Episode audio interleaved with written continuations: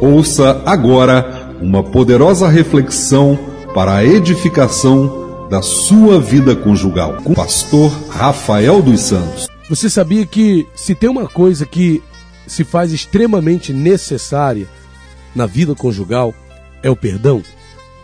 Saber perdoar. Perdoar aquela pessoa que você ama. Talvez uma das maiores causas de desgaste na vida conjugal seja essa dificuldade, né, que os casais têm para se perdoar. E a palavra de Deus chega a explicar o que acontece, né, com o coração do ser humano, né, que é a questão do endurecimento do coração, né? E se tem uma coisa que vai ser necessária é isso, disposição para perdoar. Jesus, lá em Mateus capítulo 18, ele vai falar, vai dar uma resposta para Pedro acerca de quantas vezes se deve perdoar um irmão. E Jesus vai enfaticamente dizer, não é? 70 vezes 7. Se tem uma coisa que o cônjuge precisa estar disposto é a perdoar o seu esposo, é a perdoar a sua esposa. Não vai haver um relacionamento duradouro sem o perdão.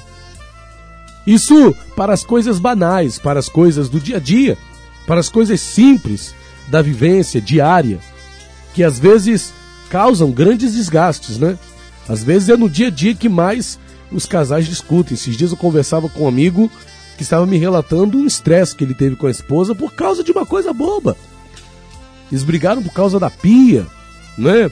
Cada máquina de lavar, ou por causa da posição do prato no secador da pia, ou por causa do uso da quantidade de detergente, ou por causa né, de alguma coisa que falou, ou de alguma, de alguma coisa que fez assim, sem querer, e aquilo acaba gerando uma discussão, né, e os dois se embrutecem, turrões, fecham a cara um pro outro e não se perdoam. E às vezes, por causa de coisas tão insignificativas, gera-se um grande desgaste, gera-se um grande estresse. Aprenda a perdoar, não é? E o perdão, ele tem que estar na ponta da língua, o perdão, ele tem que estar na ponta do ouvido, o perdão tem que estar na, na membrana, né? na primeira membrana dos olhos, porque você tem que olhar com perdão, você tem que ouvir com perdão e você tem que falar com perdão. E digo também tocar com perdão, não é? Nesse caso, comer com perdão. Pode-se dizer que o perdão ele tem que se manifestar nos cinco sentidos, não é? Porque se não houver perdão nos cinco sentidos, você vai de alguma maneira, né, a, a agredir ou de alguma forma no seu convívio com a pessoa que Deus colocou do seu lado vai perder aquele brilho, vai perder aquela qualidade, né? Se você não tiver perdão nos teus ouvidos, tudo que o seu esposo, a sua esposa falar depois de ter te ofendido, vai ser algo que você não vai gostar de ouvir. Se você não tiver perdão é, no seu, na, nas suas mãos, né? Quando você tocar na sua esposa, quando você tocar no seu esposo, vai ser de uma forma agressiva, para machucar, para ferir. Se você não tiver perdão é, é, é, no teu olfato, não é tudo que você sentir da tua esposa, tudo todo cheiro que você inalar do teu cônjuge, do teu esposo, vai ser desagradável, porque você não está com o perdão no seu olfato. Se você não tiver com um perdão, deixa eu ver aqui, nos teus olhos, não é? Sempre que você olhar para o teu esposo, sempre que você olhar para a tua esposa, você vai olhar com aquele olhar de condenação, com aquele olhar de ódio, com aquele olhar de, de, de raiva, não é? E se você não tiver com perdão na língua, na boca, não é? Tudo que você comer que foi feito pela tua esposa, não é? o que foi trazido pelo teu marido, você vai comer com, com mau gosto, você vai comer com má vontade, você não vai gostar, você vai criticar, você vai reclamar. E tudo que você falar, porque é aí que é pior, né? O perdão tem que estar principalmente na ponta da língua também, não é? Porque tudo que você falar vai ser uma forma de exercer vingança contra o seu cônjuge. E hoje, infelizmente, o que tem tomado espaço na vida de muitos casais é o sentimento de vingança. É um querendo se vingar do outro, não é? Acaba que a esposa faz as coisas para prejudicar o marido, acaba que o marido faz as coisas para prejudicar a esposa. E fica um tentando né, pegar o outro, acertar o outro, fica que nem Tom e Jerry dentro de casa. Por quê? Não há perdão nos cinco sentidos. Esse casal não quer pôr em prática esse, o, o perdão. Imagina você quantas vezes a minha esposa vai ter que me perdoar se nós quisermos ter um casamento duradouro. Já estamos casados há quase 15 anos, vamos fazer 15 anos de casado esse ano para a glória de Deus. Mas veja, quantas vezes a minha esposa já não teve que me perdoar por coisas banais do dia a dia? E quantas vezes eu também não tive que perdoá-la, eu não tive que manifestar perdão nos meus cinco sentidos para com a minha esposa? Agora, existe também a questão das coisas difíceis de perdoar. Né? Às vezes, claro, não vou aqui dizer que você mulher ou marido é obrigado a perdoar a traição do seu cônjuge.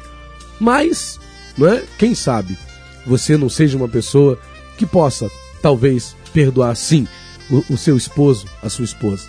Quem sabe, não é? Infelizmente, a gente vive um tempo difícil. Não há justificativas para o pecado, principalmente para quem crê na palavra de Deus. Não há justificativa para uma atitude tão cruel quanto a traição. José quando estava na casa de Potifar, ele falou duas coisas que eu trago comigo. Ele disse: Porque eu pecaria contra Deus e cometeria tamanha maldade, né? Quando a mulher de Potifar estava dando em cima dele ali. José ele não queria trair a confiança de Potifar e muito menos queria é, passar por cima do temor que ele tinha a Deus. Então esses dois princípios eu carrego comigo, carrego comigo, porque é, há um perigo, né? A traição está aí, o adultério está aí. Às vezes, claro, para muitos cônjuges é difícil é, perdoar uma traição, mas talvez, não é? Você às vezes tem, já ouvi vários casos de pessoas que foram traídas, mulheres que foram traídas, esposos que foram traídos e continuavam amando aquele cônjuge e continuavam amando aquela esposa e não voltaram a viver juntos não porque não quiseram, mas porque os outros ficaram falando no ouvido porque a mãe ou o pai ficou falando, você vai voltar com esse homem que te traiu, você vai voltar para essa mulher que te traiu, mas o amor continua. Por que não perdoar? Por que não dar uma segunda chance para essa pessoa? A vida é feita de segundas chances. A essência do perdão é acreditar que as pessoas merecem uma segunda chance. E ninguém melhor do que o nosso Deus para nos dar uma segunda chance.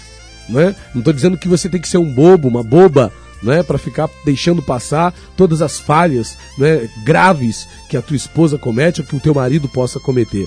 Mas fa o fato é que a palavra perdão existe. E por que não pode existir no teu casamento? E por que não pode existir no relacionamento seu com o seu esposo, seu com a sua esposa?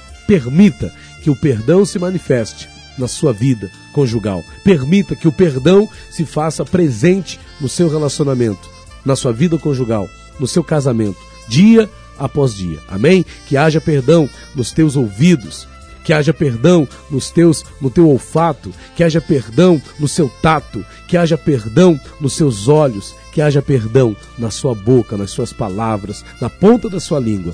Em nome de Jesus. Amém? Recebe essa palavra aí. Deus te abençoe. SOS Vida Conjugal.